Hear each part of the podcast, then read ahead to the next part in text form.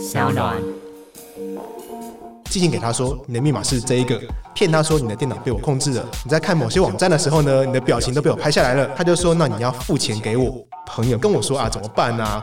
我好像真的被拍到了。我就，说你会怎么建议他们？我就说那你下次要记得要笑一个啊。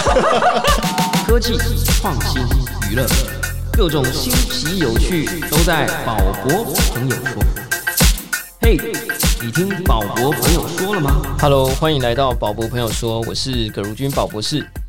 今天这一集呀、我比平常还要紧张，因为呢，我的对面坐着一位颜值最高的资安界人士，没有啦，其实资安界人士每一位颜值都很高，好不好？对对，不能够但是得罪别人，这一位是我的菜，这样好不好？听起来有点怪怪的。好啦，总而言之，我们今天为什么找来这个颜值很高的治安界人士呢？原因是因为我们上一集神化了一位人物，地表最强骇客啊，霍兹啊 （Geo Hut），号称什么都能破解，甚至呢，他上一个计划、说是要破解这个世界。我不知道你有没有知道，他要这个 hacking the simulation 哦，就是他觉得我们这个世界是一个模拟器这样，然后他要成立一个教堂去破解这个世界啊。大家不知道可以听上一集哈、他前阵子就是社交隔离，本来已经很隔离了，就是一个 coder 嘛，然后呢又更隔离的情况之下，他连续七天直播 coding。Reverse engineering COVID nineteen 就是新冠肺炎病毒哈，这个我们大家也听听看你的想法了哈。总而言之，我们上一集神话了一个人物，我们觉得不能随便神化一个人，所以我们今天呢就要找一个真正行阿来的人物哈来。踢爆宝博士，好不好？踢爆宝博士，看我们有没有什么东西想太美好，或者是想的太夸张哈。那如果你听完上一集也感到有点兴奋或恐惧的话，我们今天就是希望让你可以回到地表上哈。我们来跟真正哈不是这个碰触不到的人物哈。我们虽然平常也碰触不到 Alan 然后我们今天邀请到这个。全球也算是非常知名的骇客界的神人哈，台湾我觉得他很客气啊，他都不会喜欢什么第一把交椅，但总之是我的偶像，请他来跟我们聊一聊网络世界里的治安尝试也好，使用的尝试也好，或治安的问题也好，或者是聊聊我们上一次不小心塑造的一个新的偶像，让我们欢迎 Alan 翁浩正，掌声鼓励一下。大家好。Alan，我们其实也算认识蛮一段时间，对不对？对对对我们的缘分到底是怎么开始的？你有印象吗？其实我们有很多共同好友啦，哦对，就是好友间，哎、你也认识他，哎、你也认识，哎、对对，我猜应该是因为我们彼此创业的时间差没有太多。哎，你们 DevCore 哦，就是你们现在的公司，你所创办的这个资讯安全的公司是几年创立的？我们是二零一二年，二零一二年。哎，对对啦，差不差不多，多时间差。不多。然后呢，现在 DevCore 这家资安，哎，你们叫资安顾问吗？还是对，其实主要还是算是顾问，OK，资安顾问公司现在已经蒸蒸日上到可以发奖学金了，好不好？我们待会节目之后呢，就会来介绍 DevCore 的奖学金。通常我们的习惯呢，就是还是会稍微来过一下这个来宾的资历了哈。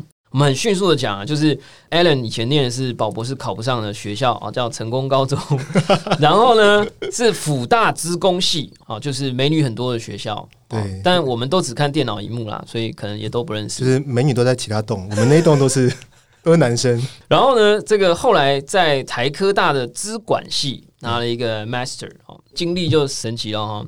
呃，我们的企划名侦啊，他说他在找你的资料的时候啊，他没有遇过这种人呢、十个网站、十篇专访里面讲到你的东西，就只有这几行，没有别的了。厉害吧？对你有严格掌控你那个资讯，这样滴水不漏哦，对不对？是不是？没有 nobody 就本来就没什么好讲的。没有，你太夸张了哈！小学一年级哈，开始搞电脑，然后呢加入网络车进会，是 Hack in Taiwan 台湾骇客年会 HitCon 的总召。哎，讲一下这个好不好？HitCon 是一个什么样的组织，什么样的活动？骇客对，我觉得这个这个真的值得讲一下，因为其实大家现在听到骇客这个词啊，都会是很害怕，哦，骇客你们是搞破坏的啊，或是非法组织这样子。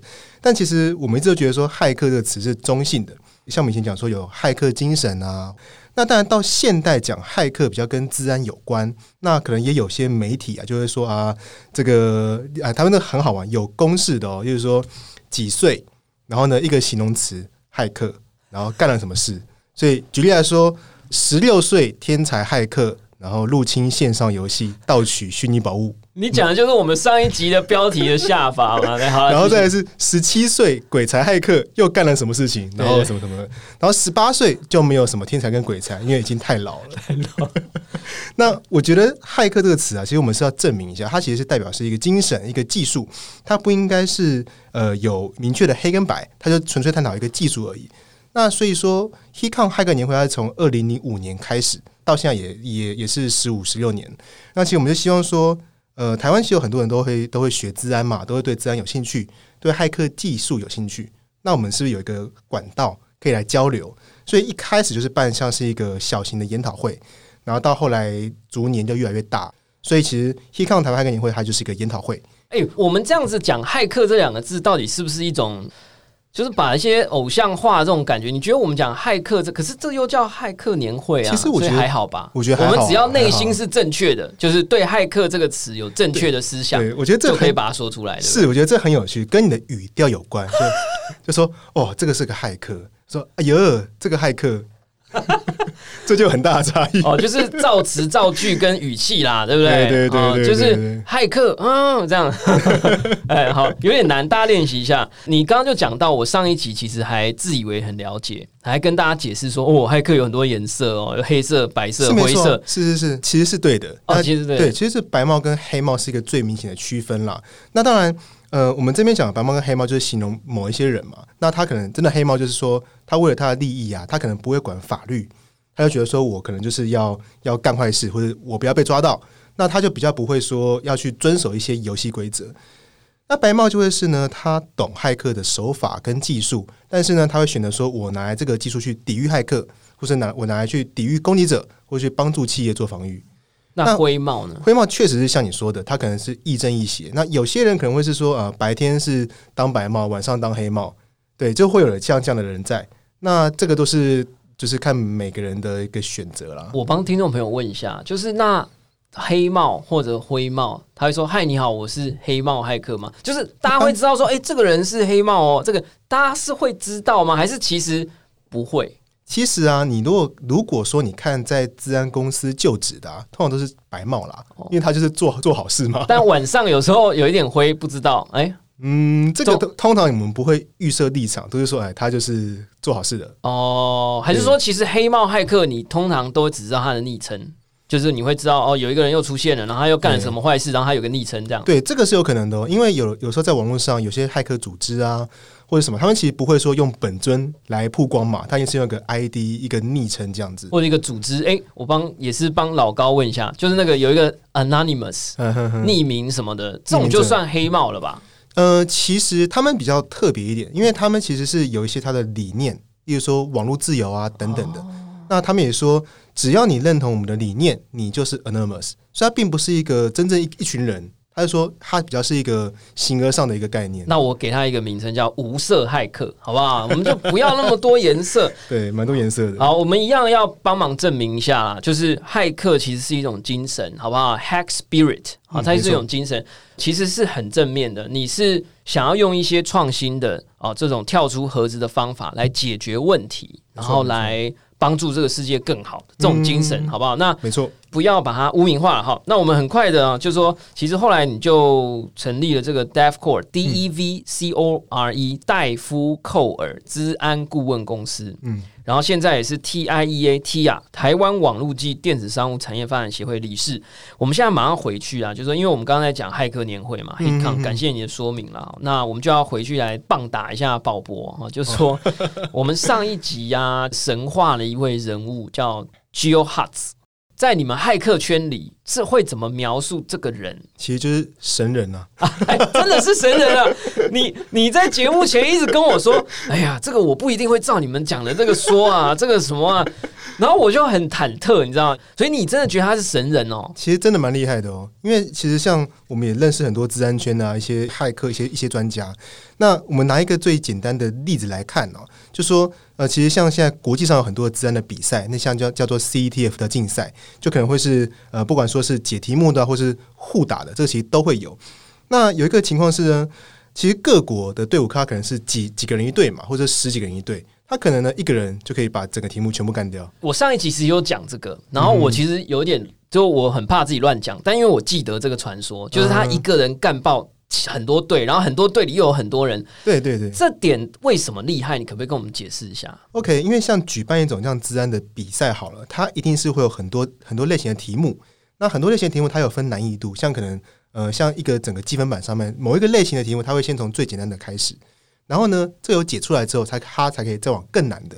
所以整个队伍里面，呃，自然的领域很多嘛，那你队伍里面你要解这么多类型的题目，你一定是要有有熟各种语言啊、各种技巧的专家。不同系统的漏洞，对对对对对，那所以说应该是要很多人一起分工，那或者说有有人找到洞之后，然后有人去写一个程式去利用这个漏洞，这个分工是很缜密的、很复杂的。但是呢，如果说有一个人呢，他可以说，哎，我一个人全部搞定啊，那就真的是很厉害了。就他又可以找洞，又可以钻洞，然后又可以把东西拿走，然后可能还可以再放一个炸弹在里面，这样 就是他等于一个人搞定。那他他打字要很快咯，就是嗯我觉得手也要很快，还是脑很快？打字应该是基本技能啊，你打字也很快。我还好，我还好，我有时候那个波会找不到这样，所以你说就是脑子要很快啊。对，其实我我觉得就是说，对于整个电脑领域啊，这种还有像 cyberspace，它整个是很熟悉的，包含说它可能怎么运作啊，它的原理啊。那这个运作熟悉之后呢，就更有一个能量，就更有方法去找到里面的一些问题。举例来说，我们假设是要改善一个麦克风好了，我一定要先了解说它怎么运作嘛，它怎么做的啊，里面的线路啊，等等等的，那我才有办法说，哎，那我做点小修改，它就可以变得更好用。所以他要去熟悉整个电脑领域、整个治安领域，他才可以去做一些研究、做一些挖掘、做很多开创的东西。哎、那如果我问你们，就是说，因为我上一次上一集我们不是乱造偶像，我们有做功课，就是他二零零七零八年破解 iPhone 的时候，我还去看他访谈，然后他说他其实那个时候还不太会写程式，然后他其实是拆贝壳，然后有做一点线路的 routing，然后他说他第一批第一个试出的那个就是。破解 iPhone 的程式嘛，他说他现在回去看很丑，而且访谈中超好笑。他后来有去 Facebook 打工，然后呢，他写完程式码呢，Facebook 的人跟他说：“你要那比赛啊。”他说他第一次发现到他真的不能这样乱写程式，所以他在那个时候，他可能二零一几年，他才开始增进他自己写程式的能力。嗯，所以我想知道说，你们骇客圈的人在讨论他，如果有人说有一个年轻骇客好了，嗯我参加你们年会，然后啊被打爆了，然后就问 Alan 说，为什么一个人可以这么强？你会回答他为什么？其实我我觉得 j o h a 他就是很符合骇客精神的一个人啊，就好像说，我们今天如果说想要学一个东西好了，我们一定是会去把它很透彻的钻研，然后呢去看说，呃，我有各种资料可以看呐、然后去研究，然后去达成我的一个目的。所以说，自我学习的能力很重要。他不可能是说学校老师教你怎么样去破解 iPhone，而是说我想要，所以我用尽一切，用各种方法去学，然后去研究，或者说呢，不断的 trial and error，就是不断的去尝试，有成功或有失败，然后去想办法把它弄出来。这个精神，我觉得在骇客这边是很重要的。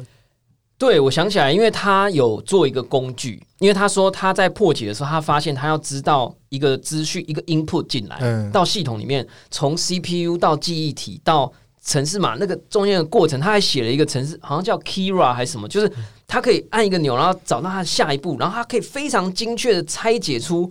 你的电脑或你的手机做一个小动作的时候，嗯到底经过了哪一些东西？这样他自己做一个工具，这样对其实这个就就是像我们在不管说你是医疗或什么也好，反正你你一定要做好足够的监控，知道说我现在做这个事情之后，这个事情到底细部它有哪些事情会发生，那我才知道说我这样做是对还是不对。那我赶快追问两个问题，趁我们这个大家打铁趁热难得的机会啊！第一个问题要问你，就是说他之前发出豪语，说他计算，他觉得这个世界是虚拟的，嗯他要找到那个。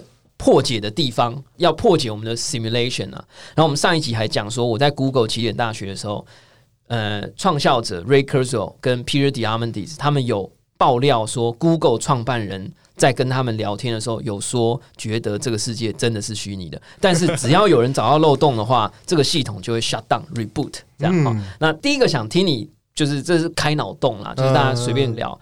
我觉得这个我们可以看某一集的老高里面有讲，你有看对不对？你有订阅吗？有看有看，我有付费，好吧？哦，厉害厉害 我。有看边角料，好，所以你你觉得是怎么样其？实我觉得这些论述都很有趣啦，但是我们没有任何的证据说它是对还是错，所以变成说我们只能够可能就是收集一些证据啊或素材，像可能有些人说某些东西、某些元素在自然中就不太可能生成，所以就一定会是某一些刻意为之，所以它可能不是自然，而是人工的，所以整个东西可能是一个虚拟的世界。哦，但坦白讲，这就好像很很多人讲不同维度的的问题一样，我们就不在那个维度，所以我们没办法碰触，没办法讨论它。那我们讨论一个技术性的问题。好因为 GeoHarts 在 South by Southwest 上面讲了这个题目，然后就有人就是来呛他，就是因为结束完 Q&A 嘛，然后他在台上就有人就呛他说：“你说你要害入这个上一层的世界嘛，嗯就 Controller 嘛。”那假设你是虚拟的，那表示你是一个游戏世界里的这个叫什么 NPC，嗯，你等于你是 NPC，你要害入这个真实世界。他说，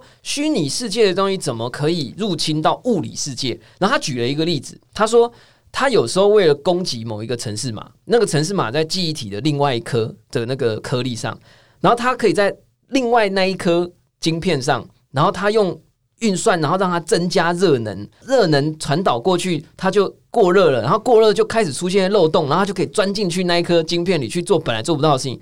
你可不可以用人话对人话，人话讲这真的吗？然后这什么意思？这样这个当然真的、啊，但有一些术语啊，这个叫做 side channel attack。哦，哎 讲讲慢一点，side channel attack 对对对对对，举例来说好了，你要如何知道别人 iPhone 的密码是什么？偷看他按什么按钮，对，但你如果看不到的话怎么办？听声音，嗯嗯，监听他 CPU 的声音。好了，我真的不知道。对，其实很好玩的是，有人用一些物理的方式，像举例来说，假设没有 Face ID，也没有对。Touch ID，我说按那个瓶口对。所以说荧幕上面的那几个地方一定会特别油，我刚刚有想到，对嘛？啊，然后呢，然后呢，对，特别油，或者说磨损比较多。再就是，如果说有经过一些比较精密的分析的话，你可能可以知道说哪边它可能是先按的，哪边可能是后按的，或者说我我只要知道是几个数字就好了，那我排列组合一下，是不是它成功的几率就就会更高？对，所以用这样的方式就可以知道说，并不是完全是在 cyberspace 才可以去做，有些用用一些物理的方式也可以。哦，你刚刚讲的是一个反过来的啦，就是说嗯你跟我讲说，物理世界也可以找到攻击对虚拟世界的线索。那所以虚拟世界也可以找到攻击物理世界的线索。嗯其实我我觉得他讲的很好啊，他其实就是说，我就一直让它发热，电脑发热是不是就有时候会有一些有问题对不对？嗯就有一个问题，然后那个问题快要发生还没发生的时候，它可能就可以钻到某个地方。这样，对，我是把它很拟人化了。确实是用人话来讲，不错。好，太好了。那第二个问题就是从专业的角度，我们不想误导大家，嗯哼哼然后就说，身为一个骇客，他会写程式，他又不是他其实是念生物工程的。嗯我们后来才发现，那但是我们先不管他是生物工程，就是身为一个 coder 写程式的人，他是一个 hacker，他真的有可能 reverse engineering COVID nineteen 吗？从你的角度，你会怎么解释这件事情？其实我我觉得，不管说是电脑类的东西，或者说生物类的的东西啊，它其实都是资料，有资料就可以做分析。举例来说，呃，像我们要做一些分群啊，做一些统计啊，或者说他想要去寻找一下这一个病毒呢，跟以往有哪一个是相近的，或者说它可能属于哪一个类型的、哪一个族群的这些东西用，用一个资料分析的方式，都是有机会做到的。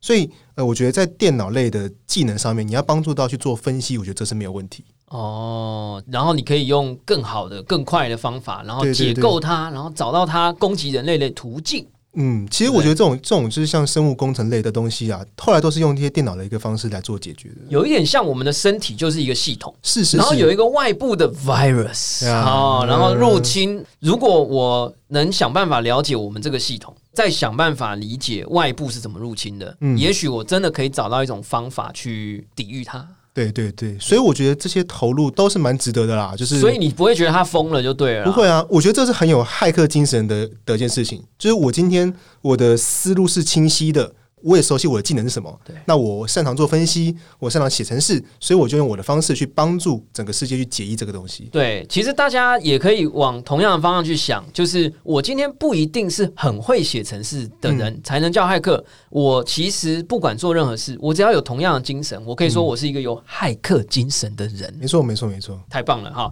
接下来我们就要用骇客精神来了解一下跟大家生活比较相关的问题。然后呢，那个 Alan 大概五百次跟我这个暗示说，我不一定有办法聊这个话题哦，这样。但我们还是要聊，因为我们是宝博朋友说，只要是宝博朋友坐在这里，我们就来聊一下。可以，这个问题叫做 Zoom。哦，My God！大家去 YouTube 看一下 Alan 的表情，好不好？就是啊，哎，身为一个老师，对不对？我在北科大任教啊，嗯，哎，只能是长叹三声啊。就是你知道，啊，我不抱怨，不抱怨，但是就是突然一夕之间爆出说 Zoom 有治安问题，嗯。然后我是怎么跟学生解释的啦？第一块说纽约的小学校禁用 Zoom，其实后来你仔细去看新闻，他是说很多老师开 Zoom 的那个教室没有加密码。然后呢？因为 Zoom 的那个会议室编号是大概呃九到十码，嗯嗯嗯，所以你就是暴力去 try 嘛，你就是一一一一一 try 到九九九九九，你就有可能骇客就是哎 try 进了，然后他就进去那一间教室，因为你没加密码，没错。然后我就放一堆很奇怪的图片呐，然后传一堆很奇怪，这个我们叫做 Zoom bombing，就是 Zoom 炸弹呐，就是有点像 photo bombing，就是你在拍照的时候有人突然跳进来，这是第一个，就是没加密码。第二个。听说就比较真的像治安问题，有人说就是 Zoom 号称它是点对点加密，所以那个钥匙只有两边的使用者才有，然后或者是什么乱七八糟，我真的不懂啦。然后呢，有人就说，呃，有一个实验室去研究以后，发现发出那把钥匙的地方其实是北京的什么 Zoom 的伺服器。然后有人爆出来以后呢，Zoom 自己就官方宣布说，哦，对，呃，他没有说对，他就说我们会把伺服器里呃非中国用户的资料删除，这样。好，所以我就会觉得这个好像还真的是有一点治安问题，这样可不可以跟我们讲一下？就是对啊，嗯，其实你的资讯都蛮正确的，就是说，其实 Zoom 在以前就有就有问题了，那个时候的问题也闹很大，只是因为呢，Zoom 那时候在台湾没那么红，所以大家就哎是现在才问题，其实以前就有了。那以前的问题当然以前就解决。其实我觉得说，任何系统它其实都会有治安的漏洞，重点并不是说不能有漏洞，而是他如何处理。他多快速去回应这个问题，然后如何把它处理好，这样才是对的。那你这一次讲了几个？其实大部分我觉得大家都把隐私跟治安混为一谈，那这就很难谈。像你刚刚讲的那个，我觉得当然他隐私跟治安都有，像是有人去进别人的会议室，那因为他没有设密码。当然，更好的做法是，身为平台商，他们其实可以让每个 room 它预设就有有一个密码，那自然就没问题了。所以他后来也做了一个这样的一个改正。那这个问题，我觉得不能够算是他们有漏洞。嗯嗯。那但第二个说，他那个在金钥交换的方面，他们官方是说呢，因为有一些技术上的失误啦，他们的这个金钥是从他中国的伺服器发出来的。这个探讨超深的，因为我觉得这种东西永远都是一个信仰问题。因为像说好，你的资料进中国，从中国出来，那它就不可信吗？当然有些人说，哎，我不可信，我觉得那个不可信。有人觉得说还好吧，这个就是个信仰问题。我觉得就要看说。每个人对于风险的承受度是高还是低？像举例来说好了，像像假设军方啊、情报单位啊、政府单位啊，他们如果是一个很高机密的，他不能够扛一点点的风险，那当然就会避免说，哎，有中国的软体啊，或者经过中国伺服器，他就不要用，对对不对？对。那你说一般的上课，我进中国有没有关系？就因人而异，有人觉得没差吧，有人觉得哎，这个有差。但是呢，我觉得并不代表说这个议题就不值得探讨。因为我觉得这个网络上的风向很乱呐，有人会说：“哎，这没这么严重吧？那进中国又怎样？”那我觉得这个说法也是不对的哦。因为你，你如果今天你在意的话，这个问题就会是一一个问题，那并不代表说这个问题不值得讨论。所以我觉得大家要知道说风险到底是什么，那你能够承受的风险是高或是低，用这个来判断说我到底要用哪一个 solution 来解决事情。确实是哦，嗯，对啊，这个。很深奥啊，很深奥。我觉得这个根本是个一个哲学哲学信仰问题呀，对对对对。你知道，在这个 Room 事件过后啊，我就一直在反省这件事。然后就是大家会呼吁说，你应该要学校各级单位就应该要把 Room 的软体也移除，然后你 Zoom 里面曾经登录过的账号你要换密码，然后好像要把它完全隔除这样。可是我我泛绿泛蓝的朋友都有啦哈，那蓝粉啊绿粉啊，反正就很多人嘛。那有一些人就会说啊，如果你这么爱删 Zoom 啊，你淘宝要不要也删一下？哦，你要不要政府也禁一下那个微微信？老师手机都不可以装微信啊，小米手机都不可以用啊，这是不是也算是一种信仰问题？我会习惯把这东西拆的很细来来讨论，所以我们 Room 就先讲 Room，其他东西不要乱套。对，我我觉得每一个情境其实都都不一样。当然，你如果像我刚刚说的大原则是，你如果风险承受度很，就是你不能够承受风险。你是很高机密的，当然你就要最高标准。国军对不对？像你的说中国的软体啊，通讯软体，基本上就真的是不能用。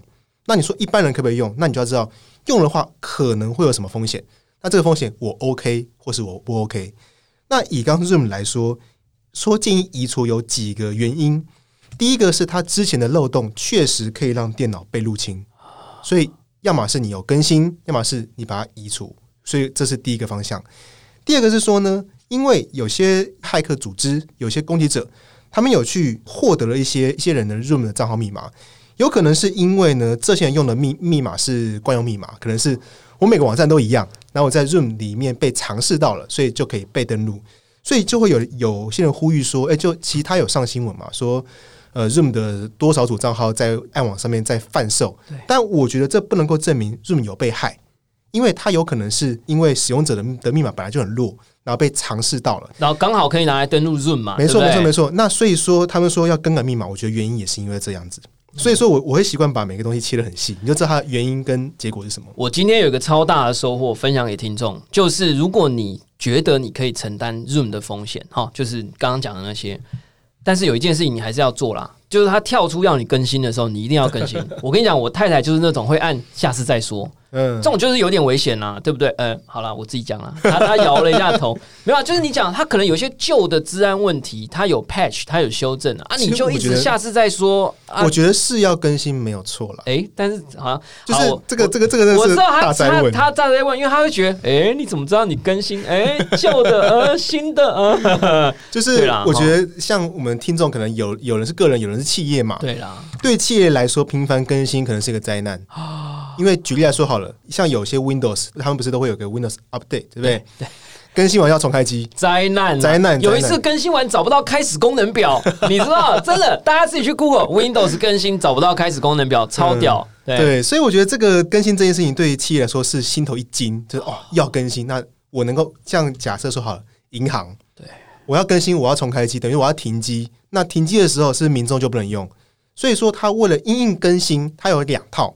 我 A 组更新的时候，B 组上来上来营运，然后更新好之后再换过来，它的服务才不会中断。那你要有两套一样的这么多系统的话，那成本超级高。所以说，对于企业来说，更新这个问题是个人跟企业不一样啦。其实 a l a n 一开始坐下来的时候就问说：“我们今天要聊的治安问题是个人还是企业？”这样 这个差异，我就说两个都要。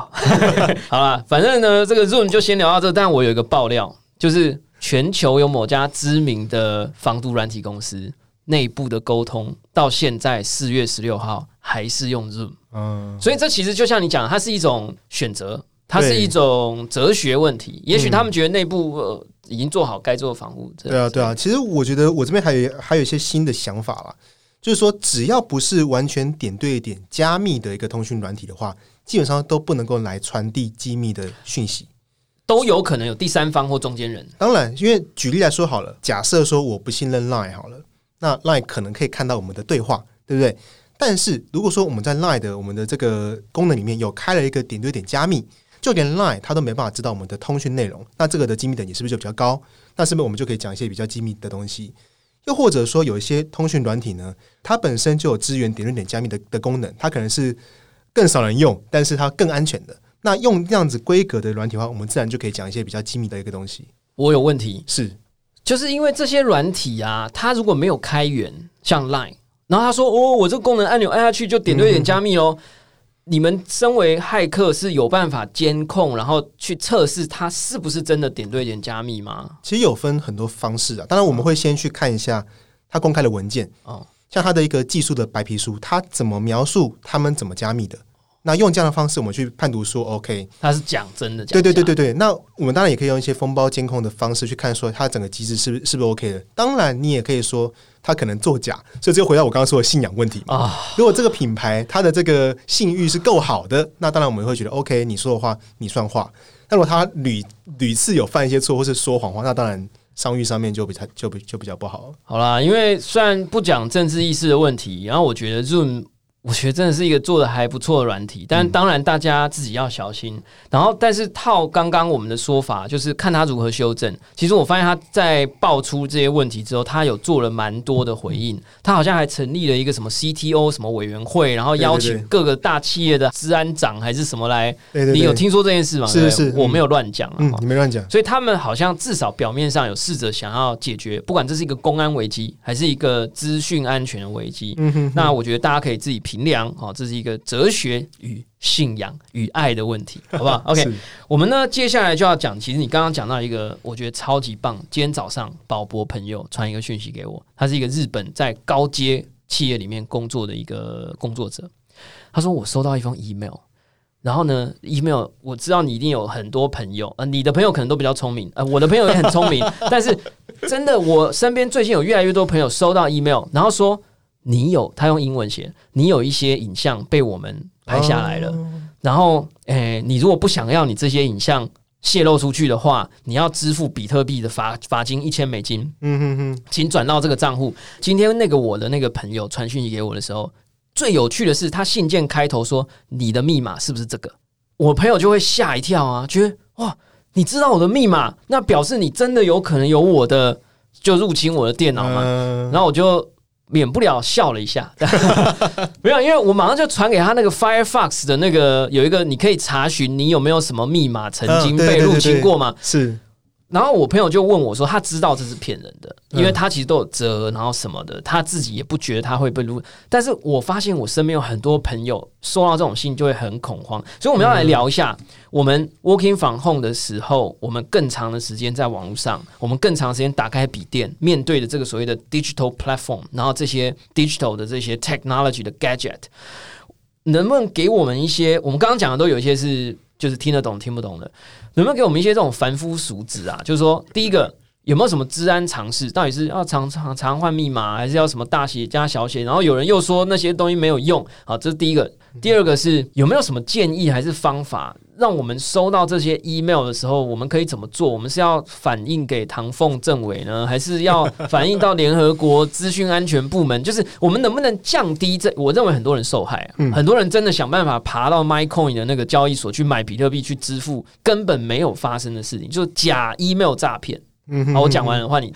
就是 我先讲那个 email 的事情。对，这个东西是因为呢，就是在这个治安圈呐，有一个东西叫黑色产业，那就是说。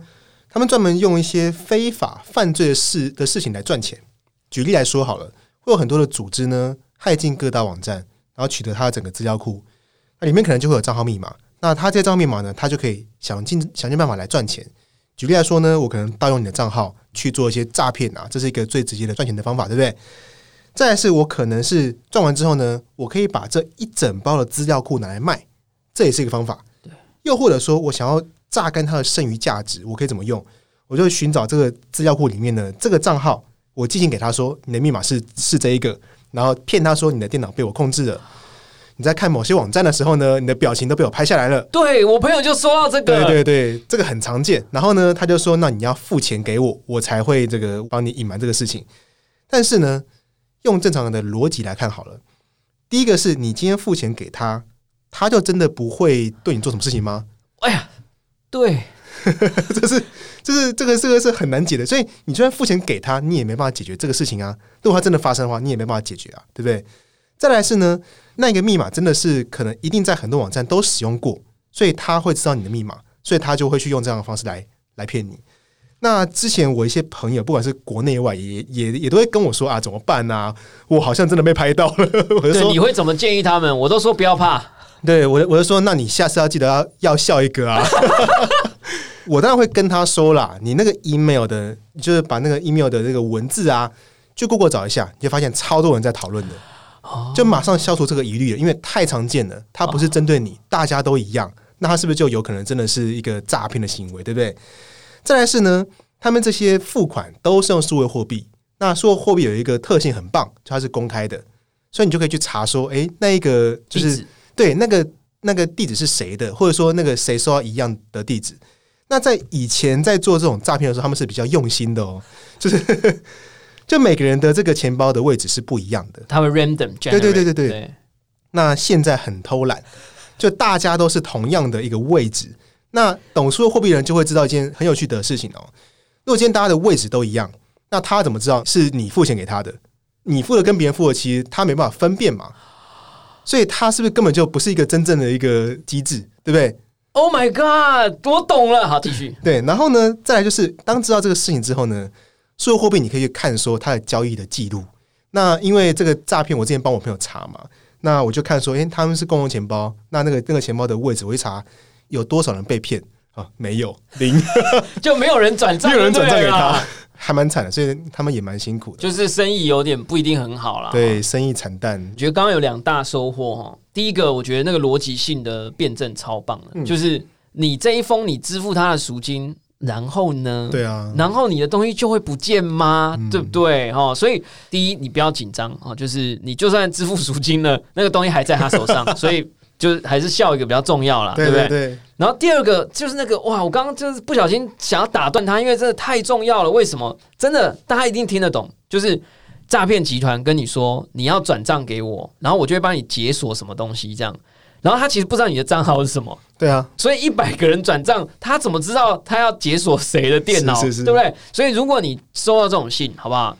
第二个动作就是去 Google 一下那个地址，看看是不是别人也是这个地址啊。如果是这种偷懒骇客的，那就更不用担心，因为你就算转给他，他也不知道要删掉谁的资料，然后即便他他根本也不会删，这样哈。是是就或者说他说你的电脑要被锁起来，那你转账给他，他也不知道解锁谁的，他不知道你是谁啊。对啊对啊，一切都是诈骗。太赞了，太赞了！嗯好，那我们就回来啊，就是说，好，我们现在已经知道假 email 的这个诈骗如何破解，至少一部分了哈。那有没有一些我们要平常多注意的？嗯到底就是假设你妈、你的家人、亲人说啊，你是诶骇客、那治安公司啊，温都都用手手机啊，温到底是爱注意虾米这样啊？你嗯怎么样可以很简短的给他一个嗯 tips？讲个小笑话好了。好其实通常啊，亲戚不会知道我在做治安，因为 不是因为要保密，是因为太难解释了，哦所以很多人还以为我说：“哎、我是修电脑的。也算修”了，这个是比较简单的一个说法，也算修电脑，所以这个比较少人问我治安问题。我们哦这这一集标题叫“地表上最强的修电脑的男人”，这样好啊，其实有一些这个就延续刚刚这个 email 诈骗的这件事情啊，其实有一些很棒的一些一些建议。那我觉得第一个讲的是密码，就是说一个治安公司、治安专家的立场来说，密码每一个网站、每个系统都要不一样。那这个就是一个很痛苦的事情，因为就以我本人本人来说哈，因为我是用一些密码记忆的工具，在很久以前我都还是用背的，然后可能背个几十组密码，那或者是说有一些公式让我知道说这个网站是什么密码，就有一个自己取密码你内建方选就对了啦。对你记一个逻辑会比你记整个密码来的简单嘛。那后来就是我的密码都是全乱数，可能每个网站密密码必须得不一样。当你有几千个密码的时候，你已经不能用背的，那你就势必要用一些密码记忆的工具。我这边当然还是建议说，密码是每个网站要不一样。原因是因为呢，假设你有 A 跟 B 两个网站的密码，对不对？你有账号，你有密码，那密码是一样的。但是如果说你今天 A 网站被害了，对 A 网站的整个资料库被拿走了，对，它的密码也被拿走了，那骇客是不是可以拿你的账号密码去登录你的 B 网站？那这个也是我了解很多电商网站一个很辛苦的的地方。像各位知不知道有一个有一个政府的这个平台叫一六五反诈反骗？诈骗对，它有个排行榜哦，就是说，呃，他会说在这一周或这个月哪几家平台的这个诈骗电话的次数最多。我知道哪一家，但我不会讲 其实呢，那个是不精准的哦。啊，真的吗？对，因为这个很有很有趣。像举例来说，呃，很多骇客组织，他为了要求这个，他可以骗的量是很多的，他会拿一些在其他网站的账号密码的组合去登录各个网站。就像我刚刚说的这个例子，A 网站是已经被入侵的哦，A 网站是有问题的，但他不是去骗 A 网站的使用者哦，因为 A 网站比较小，他到 B 网站去登这些账号，所以 B 网站的使用者被骗了。那使用者会去检举说：“哎、我在 B 网站交易被骗了哦，所以 B 网站是有问题的，啊但实际上并不一定是这样子啊。对，因为 B 网站比较大，然后用户比较介意，所以报案率比较高，类似这对样。，这个是其一，其二，其二是 B 网站本身自身并没有问题啊，但是是使用者的密码，使用者的密的密码他用的是一样的弱密码，而是因为 A 网站被害导致 B 网站被登录，所以平台是很无辜的。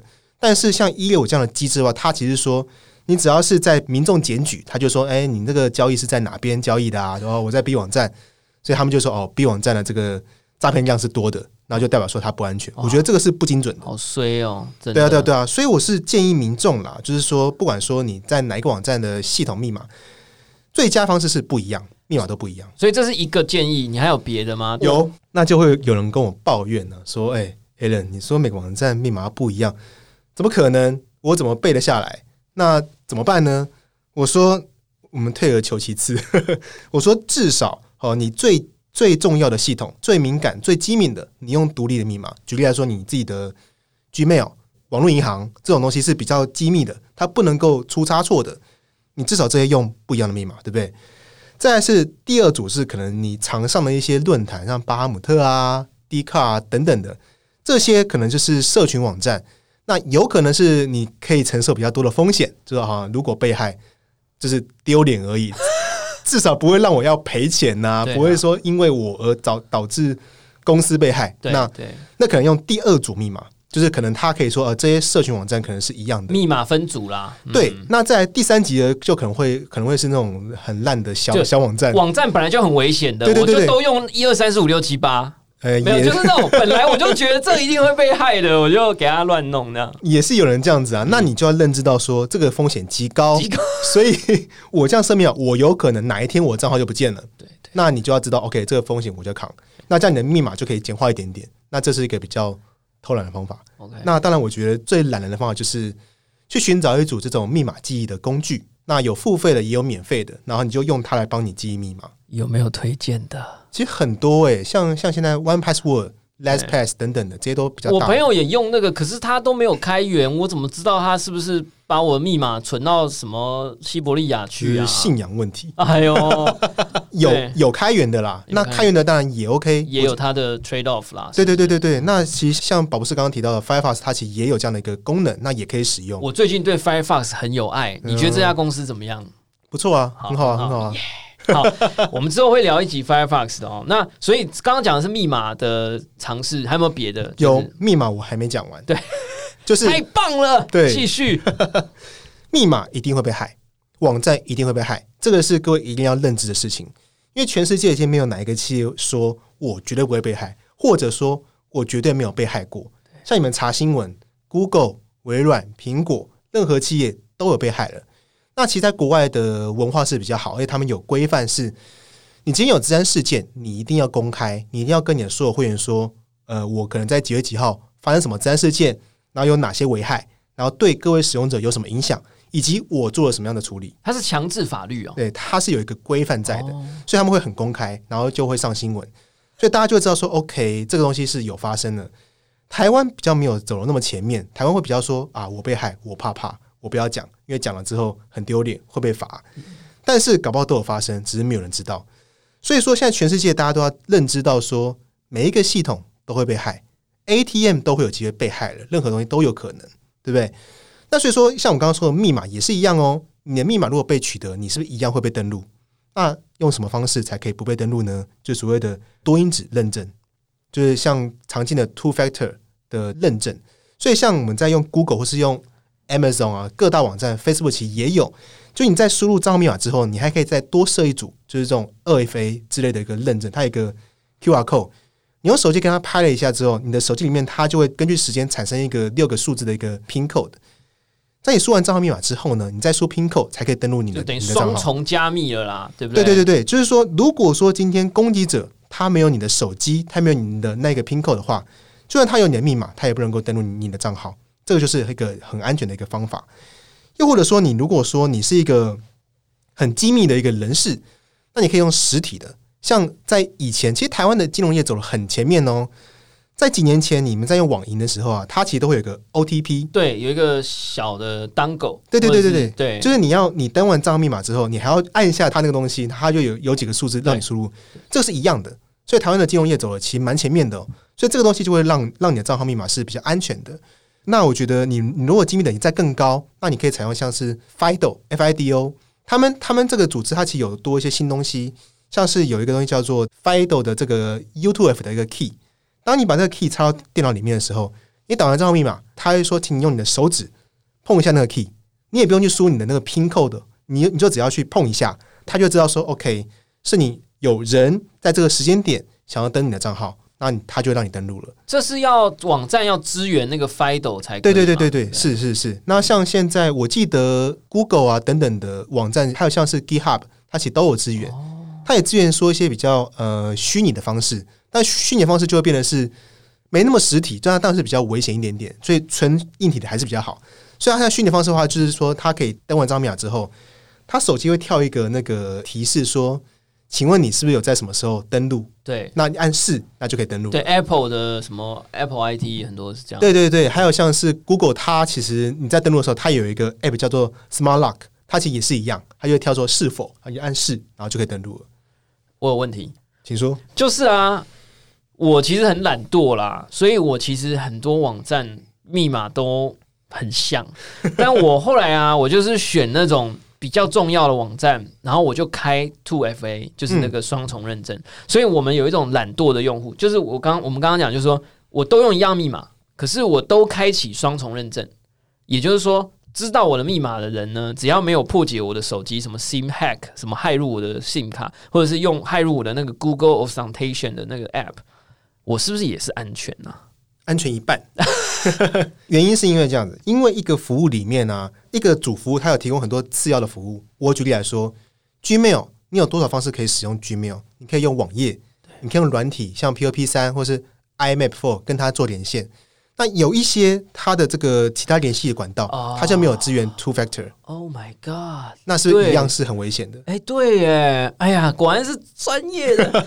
好啦，密码的部分到这边，那还有没有除了不是密码以外，就是就是你说在在家工作的时候是啦，对啦，就是我们现在要，因为我刚刚在那个录节目之前啊，我们就闲聊啦，就说我真的真的超级感念，我可以爆料，就是你今天有录了两三个节目嘛，就是、哦对啊就因为最近我看到 Alan 真的超级超级感恩，就是说他很努力的在。提传教对传教，然后我觉得这真的太重要了。然后尤其是以前我们台湾已经数位化程度已经很高了，然后现在因为疫情的关系，我认为开始有很多企业会把很多的工作或者是就企业本来营运的东西会搬到线上，这本来是一件好的事情。嗯哼哼，可是如果治安的尝试没有跟上来或者什么的话，其实真的很不好。所以我们就唉，就是觉得说，我们也趁这一集，这本来应该是独立的啦，但是就趁机就是说，也想要知道说有没有什么除了密码以外的这种尝试建议，嗯就升级我们的日常的这种行为，保护我们自己。嗯，前一段讲一个大关键是，任何系统都会被害。对这个观念，我觉得有的话，其实大家对于治安的认知就会不太一样。假设说我们今天有一个一个摄影机好了，假设你知道它会被害，它有机会看到你在干嘛，那你就不会在那边做一些奇怪的事情。对，所以我觉得这些大观念都很重要。再来讲说，如果说呃像数位化在家工作的这个大观念，我觉得了解攻击者在想什么，这个是一个很棒的一个想法。像我刚刚说，是不是你们我们前面讲到说用 email 来骗，那这个叫黑色产业。如果今天大家认知到说，攻击者他是为了要赚钱，然后他才会做攻击，他赚不到钱，他懒得攻击你。那我们今天要做好治安，就是让他很难赚钱，让他有风险，他基本上就不会想要攻击你。我举个例来说，我们今天像我跟宝宝是假设现在在传讯在聊天好了，假设我们的通讯没有加密，骇客如果很轻易可以从我们这边得到资料，他是不是就可以拿我们的对话拿去卖？假设我们讲很一些有机密的东西，对不对？假设说我们今天让它变得很麻烦，我们今天通讯有加密，它还要破解，它还要花时间，它的成本变高了，它赚的钱变少了，它与其害我们两个的对话，它不如去害其他人。对对，所以说你让他赚不到钱，你就会变得比较安全。这个观念是很有趣的一个观念。那所以说，给一般企业来说的话，你不要让骇客太容易得手。像很多企业，他他为了他为了求数位化，他就说我上云端，我全部都上云，或者说我今天要远距工作，我今天要在家工作，我们把一切的文件都云端化，那我就可以在家工作。但是呢，这样的一个方式就会让骇客有更多的机会、更多的管道去存取到这个企业的一些文件，那是不是就会让它更好、更容易得逞？所以说，我觉得呃，现在企业要认知到说，我们今天只要东西有上云、有上网络，就容易被害，就有被害的可能性。那你就要让你的权限、你的设定都是最严谨的、最小化的。像假设说，我们今天在这个会议室里面，我们有一个文件要分享给我们三个人好了，那我们应该是直接用共享的方式共享给我们三个。如果说我不需要做编辑的话，那我就可能只是检视的一个权限，不会给我编辑的权限，这叫权限最小化。很多企业他为了要求快啦，他就是说，哎，我就全部都分享，对，有连接的都可以看，或者都可以编辑。对对对，那这个我觉得就不对，因为呢，你第一个是你这样很难管理，第二个是你让这个权限太多了，那他是不是就有更多的机会是被骇客所取得的？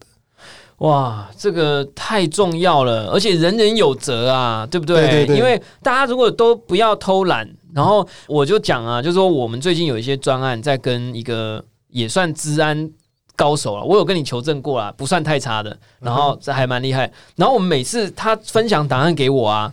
然后点了都说你没有权限，然后我还要按授取权限，然后就很烦。你可不可以每次都，你能不能每一次你都先开好权限？但是我觉得他也是符合这个逻辑。没有，他忘了啦。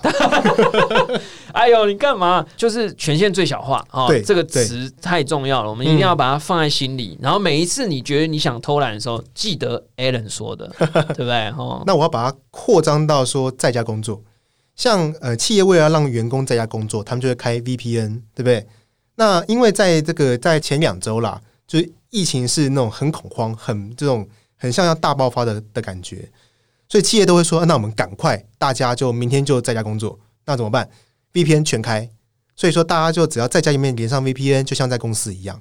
这个是有些老板在跟我聊天的时候，我们会聊到说，哎、你们最近防疫都做什么？他说，哦，原本 VPN 不想开的，现在全开了。那这个就违反我刚刚说的权限最小化，对不对？对。因为呢，像假设我是员工，我是一个很没有治安素养的一个坏员工，那我今天在家工作，我今天在家上班，那我用我的个人电脑，那里面安装了盗版软体、盗版游戏，还中毒了。对，那我连上了公司的 VPN，然后呢，我就会把我的病毒的恶意程式带到公司去。对呀、而且因为 VPN 是全开放的，所以等于是这个攻击可以攻击到全公司每一台主机。所以这个就这个就会是一个全开放，它完全没有考虑限制之后的后果。那怎么办啊？那员工 working from home 又不开 VPN，那是大家就啊，所以我我还是觉得说是最小化啦，就是说呃，企业主啊，他或是企业的 IT 人员，他们在开放的时候应该要分群一下。像假设说，假如说保富士跟我是在行销部门好了，理论上就只能够存取到必要系统，例如说行销的文件啊，或者说假设我们的这个要请假等等，我们要存取出差型的系统啊等等。那其他 IT 系统或是一些这个财务系统，我们就不应该存取。哦，就 VPN 开，但是不要是全域的，就是什么功能都可以的 VPN 这样啦。对，应该哦可以最简单照部门切嘛。我们什么部门我们就存取什么部门的系统，其他就不要了。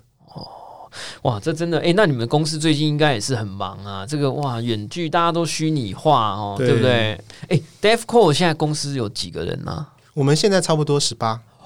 其实我们比较性质比较特别啊，因为我们是只做攻击，所以说养这么多攻击专家的公司，应该只有我们一家。哦，你们是做那个红队什么？对对对，我们做红队演练，还有像红队演练，对，还有像是渗透测试，解释一下红队演练。这很有趣。就是我们的理念啊，不断地在强调说，你要懂攻击者，你才能够做好防御，对不对？那所以说，你要如何最明确的去懂攻击者，就是被攻击过。那当然，我们不能够让企业被害之后才发现要怎么做治安嘛。所以就是我们扮演骇客，我们扮演骇客组织，我们扮演网军。所以企业就会跟我们说，我有哪些资料是绝对不能够被偷走，绝对不能够出差错的。那我们的任务就会是呢，我们偷给你看，然后我们跟你说我们怎么办到的，我们怎么偷的，并且我们跟你说该怎么防御，怎么样让骇客们觉得很麻烦，哇，哎、台湾的企业这么有种，说让你攻击看看哦。蛮多的哦，蛮多的。像政府单位、金融业或是一些一些民间的网络公司，其实都会有。哇，那真的太棒了，要比一个赞，因为我觉得这是最好的办法、是啊是对啊，啊是啊你你每天那边说自以为自己有多安全，然后 你又不敢让人家来试攻击，就有点像你你养一个军队，你说我不敢演习，我不管射飞弹，对不对？那你等到事情发生了，对不对？就是啊是啊没救啦。我觉得这个拿健康来说好了，就是我们不会说每天吃维他命就说哎我好健康，一定要做什么健康检查。哎，检查过之后才知道说，哦，我原来胃不好、肝不好，全部全部都不好。然后我们就会拿到一个处方嘛，就说我该怎么做，我要多运动，早点睡觉，然后要吃健康一点。那这个方针就会让我长期的去把我的体质调好。那调好之后呢，我以后就比较不容易生病。这一切都跟治安一样啊，太重要了。DevCore 的官网其实偶尔会更新一些你们的研究了，研究成成果或报告。然后有一次我就看到超级惊人的，因为我从懂得上网以来，我们就是都是使用 HiNet 发给我们的一台波接机啊，或什么。当然很感谢啊，哇！然后就让我们连接上网络的无垠的世界，对不对？然后呢，就说他们有一次研究，就发现那一个我们叫俗称小乌龟，一个黑黑的盒子，这样我都放在沙发底下，这样。然后说那个盒子不小心有一些漏洞，这样很有趣啊！大家自己上网 Google。但是有没有什么是你想要跟我们分享的这个事件呢？还是说我们以为很不安全，但其实没有啦？那其实是一个过程，或什么？我们讲大方向了，就像我刚刚不断讲的，任何企业都会被害。所以说，任何设备都有可能被害，所以我们也不要说啊，你怎么这个会被害啊？什么都会被害，什么都有可能。对，所以像举例来说哈，前阵子的新闻很多讲的是 Web 呃 Webcam 会被害，对不对？或者说它本身的设计就不够好，所以骇客就可以去看到你你家在干嘛。那我觉得这个范围扩大一点，IOT 的任何设备，我们刚刚讲过都有可能是有有漏洞，都有可能被害的。网络设备也有可能，所以像是我们说小乌龟、Switch、Router、VPN Server。都有可能被害，那我们就有针对这些东西去做研究。所以，像我们我们去年的研究，除了像是小乌龟之外，还有像是 VPN server。所以，像我们现在在远距工作的时候，如果企业的 VPN server 被害了，那是不是骇客可以直接从 VPN server 直接到企业的内部去？这样是不是就会是一个很危险的事情？所以，大家就要知道说，设备要做更新，并且说设备商你们要多注意一下你们的这个原始码的安全啊，要做检测啊。我们的任务是呢。我们最懂骇客在想什么，我们最知道攻击的手法，所以我们就有花了一些时间研究，那就研究说这些设备有没有被攻击的可能性。那如果有的话，我们去做一个研究报告，并且通报这些原厂，像我们有通报一些 VPN 设备的厂商，还有我们通报中华电信，跟他们说这些设备的这些漏洞有可能被害，有可能被利用，那就希望他们可以去尽速的把这个漏洞修补起来，就可以降低这些风险了。不然我们可能可以控制全台湾很多人的。数据机，那是不是就可以看到大家的通讯内容、上网的的内容？就算你不是用 Zoom 也是，好吗？对啦，哦，对对对，所以这个是这样这样来的。那当然，我们通报过后，他们其实有做一些修正，迅速修正。对，嗯，所以这个过程跟研究的成果，我们就有在我们的官网上面有。有揭露出来，我觉得真的是太棒了。而且我我想要讲啊，就是说有些听众朋友啊，听完这一集可能就会很抖啊，就是发抖的抖啊，什么什么东西都是不可信赖的，我的人生要怎么过下去？这样，但是这其实是一个认知啦，哈。我也想要正面呼吁大家，就是说台湾的服务平台以及我们的政府还有民间，其实治安部分的水平是。还不错的，还不错的，还不错啦哈！而且我们常常很多那个骇客什么白帽、灰帽、黑帽比赛，我们也都得奖啊，是是，对不对？所以大家不要太担心。就是我刚刚本来以为说，哇，这找人去攻击他系统，谁会花这种钱？哎，台湾还真的有不少公司，所以我们生活在一个非常不错的一个地方。对啊，我觉得台湾的不管是政府或企业，他们其实是很进步的。他们也觉得说，我应该越公开，然后越收集大家的意见，或是。越多人可以跟我通报我有什么样的问题，我才会进步。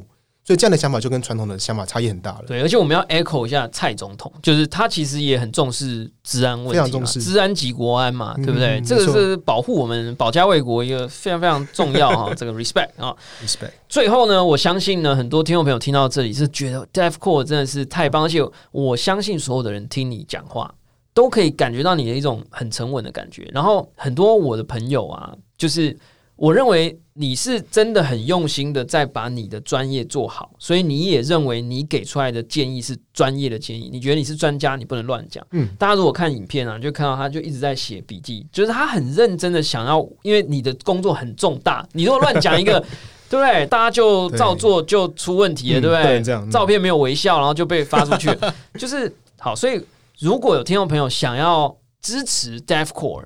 能做什么？你们有什么比特币捐款连接吗？还是其实我们觉得，因为我们是一家公司，我觉得我们做善事的部分跟我们公司的部分就要切开来。所以我觉得说，你如果认同我们的话，你们可以多把我们的一些想法变成是你们的想法，然后多传播出去。所以，我们也不定期会写一些文章，说，哎，应该呃，自然应该要怎么样做啊，或者说有些趋势趋势怎么样的，那你们就可以转贴一下，把正确的想法传播出去。我觉得这个就是一个最大的支持。对这一集呼吁哈，不要订阅宝博士啊，不是啊，就不要取消订阅啊。但是如果你的手指头一天只能动一下的话，去订阅 Deaf Core 的那个粉丝专业，名真惊吓了。好了，还有商岸好不好？商岸跟 Deaf Core 好不好？这一点真的很重要啦，我们大家每个人人人有责哈。就是如果你听了这一集，你觉得治安很重要，然后你很谢谢 Alan，你很谢谢 Dave Core 分享这样子，哎，你们真的太忙了，然后真的太棒了，所以大家就是帮忙多宣传，然后你看到他什么新闻或者什么消息，可以提醒大家的。多分享，让大家增加，然后还有这一集啊，这一集多分享啊，刚刚超多宝贵的这个知识，还有教你如何破解假 email 啊，内心去破解它，好不好？假 email 诈骗，没错。最后节目的最后，我真的是就甘心，就是 DevCore 这一间十八人的公司，创办八年，好，二零一二，嗯，竟然已经成立奖学金了，有没有？哇！我真的看到那个消息，我的泪都快喷出来。虽然是福大了哈，我是淡江的这样讲一下吧。DevCore 奖学金，我们这个这个想法有一段时间了，因为我们经营公司八年，其实我们公司的性质比较特别一点。我们想要的是做事情，我们想要的是能够把台湾整个舞台变得更大。那其实我们第一个想的出发点就会是帮助学生，因为我觉得我们在之前一些教育部的计划或什么，我们有跟一些学生聊过，他们其实会觉得说学治安这个路是很崎岖的。举个例来说，我在之前一个社群活动上面呢，我有跟一个北女的学生聊过。他说，我家人反对我学治安，怎么办？我说为什么反对呢？他说爸妈说不学好，去学什么当骇客。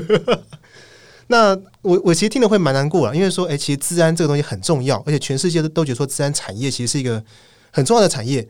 但是呢，如果说因为这个大家对于治安的不认识，导致说他们不想走治安了。那未来台湾的治安人才就会越来越少。那再来是有些学生他其实学治安的时候，他其实会觉得说，可能未来没有希望，或者说没有工作可以找，或者说我学这个的动力比较少。我们就想说，我们有没有一些管道、一些方法，可以让大家知道说，OK，你学治安，我们支持你。而且呢，我们有列了奖学金，有列了一些规则，就说你可以去投稿啊，你可以去干嘛？这些东西都是我们认为我们很认同的方式。你可以多投研讨会，你可以多参加社群的聚会。那你可以多分享你的知识跟研究，这样子你的学习才会是比较好的。那我们的第一站就是说，我们先从福大开始，去尝试去设立一个我们的 DevCore 的这个自然奖学金。你的母校了？对对，因为我们几个创创办人跟我们的同仁，其实有很多是从福大毕业啦，就想说，哎，那我们从福大开始先回馈。那如果试用期还不错的话，我们也未来也可以想说，哎。其他学校我们其实也有也有一个机会可以来可以来这样做，我们几个名额，然后对啊，我们就是想说四万块，然后三个名额，三个名额，然后我们我们就鼓励说，你可以去多参与一些研讨会，或者说你可以去有一些漏洞挖掘的经验，然后你就会可以把你的这个成果提交出来。那我们就看说，哎，这个还不错，那我们就会给予奖学金这样子。太棒了，这个请大家多多分享好不好？然后，如果你的亲朋好友啊，如果有小孩子，他说，哎呀，我们我们对治安很有兴趣，拜托鼓励他哈，然后告诉他正确的骇客精神是什么意思。没错，鼓励他，如果想要拿奖学金的话，Google 一下 DevCore 奖学金，然后鼓励他听这一集的宝博朋友说，好不好哈？这个今天真的非常非常的感动了哈，我平常都不敢邀 Alan。好，因为我觉得你们都很忙，然后我是那种很不喜欢去吵，我觉得他们很认真在做事的人。但因为最近这一段时间哈，大家那种治安的这种流言蜚语实在太多了，所以总是要请你来一下。然后我们又不小心造了一个神，就 Geo Hearts，然后想说不要这样做坏事，就是这样乱讲话，这样就找你来。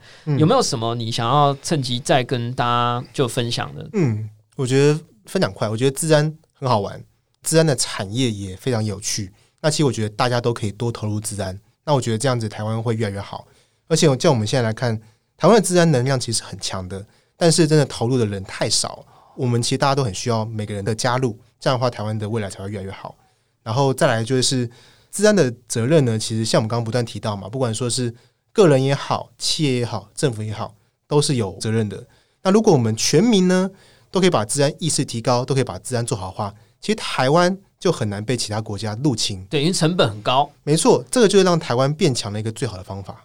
台湾变强，人人有责，好不好？啊，感谢大家收听今天的宝博朋友说啦，我是葛如君宝博士。如果你喜欢我的节目，欢迎点选订阅，下一集呢就会自动送上给你。不论你是在 Apple Podcast、Spotify、Sound On、YouTube 或者其他平台听到我的节目，欢迎分享，好不好？拜托这一集超级有料，干货满满，也非常感谢我们今天 Alan 来到我们的这个节目当中，欢迎大家分享，给五星评价，按喜欢留言，或者按下那一颗非常重要小铃铛，追踪订阅。我们下次空中见，拜拜，拜拜。